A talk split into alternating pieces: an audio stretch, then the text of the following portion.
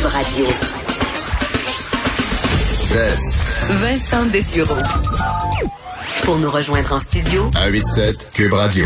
1877 827 2346. On est de retour. euh, Vous donner euh, le, le bilan là, du jour des cas euh, de COVID-19 au Québec. Et euh, Monsieur euh, Dubé, le nouveau ministre de la Santé, Christian Dubé, disait hier que on sentait un certain euh, plan, plafond là, des, euh, des cas et qu'on avait peut-être aplati la nouvelle petite courbe qui était en hausse.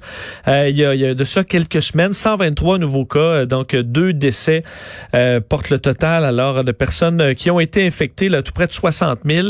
Euh, donc c'est les, les derniers chiffres. Hospitalisation, soins intensifs, c'est stable. Alors c'est la situation présentement.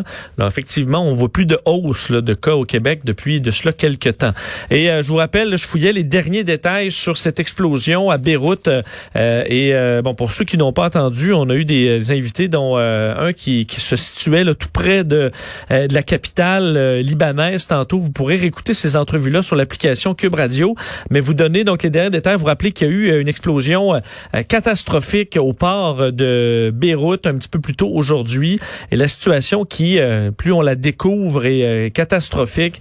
Euh, entre autres, le- la Croix-Rouge libanaise a réagi là, dans les dernières minutes. Euh, le président de la Croix-Rouge libanaise, euh, George Ke- Ketane, qui disait, euh, qui parlait de centaines de blessés là, à plusieurs endroits, euh, disant être complètement submergé par les appels euh, téléphoniques et les appels à l'aide.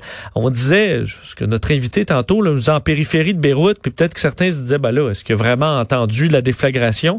Selon euh, certains rapports, on aurait ressenti la déflagration jusqu'à la ville de Larnaca, qui est euh, à Chypre à 200 kilomètres des côtes libanaises. 200 kilomètres, on aurait ressenti cette explosion. Beyrouth, faut dire, a été frappée à plusieurs reprises par euh, toutes sortes euh, ben, d'explosions dans les dernières années. Entre autres, 2005, euh, un attentat spectaculaire qui avait vu un camion euh, piégé, bourré d'explosifs, exploser dans la ville. Ça avait tué 21 personnes et plusieurs témoins disaient que ça n'avait rien à voir. On parlait d'une explosion de euh, fait beaucoup plus importante que ce qu'on avait connu en 2005 euh, là-bas. Euh, les médias locaux qui diffusent certaines images là euh, en, direct de personnes coincées sous des décombres, des personnes couvertes de sang qui se qui, marchent. Dans la confusion totale hein, évidemment parce que là c'est la tombée de la nuit, il n'y a pas d'électricité, on voit des camionnettes, des ambulances, des camions de pompiers qui essaient de se diriger mais se dirigent où? Dans la mesure où c'est une partie de la ville au complet qui est qui est endommagée. Évidemment plus on se rapproche de l'explosion ben là c'est la dévastation pure et simple on voit des véhicules qui ont été soufflés, là, donc ils se retrouvent sur le toit, euh, à, côté, sur des murs là, à la renverse.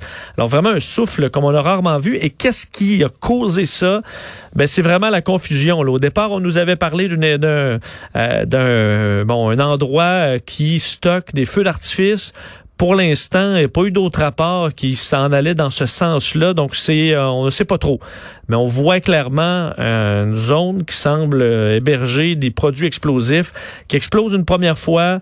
Ensuite, il y a un incendie et quelques minutes plus tard, ben là, c'est euh, un, un champignon près, qui ressemble à un champignon atomique. Là, tellement cette explosion-là a été importante, et un souffle absolument euh, spectaculaire. En fait, on a l'impression de voir une, une scène euh, film, mais malheureusement, ben, il y a des êtres humains et c'est la vraie vie. Alors, euh, un- un- assurément, un coût humain assez important.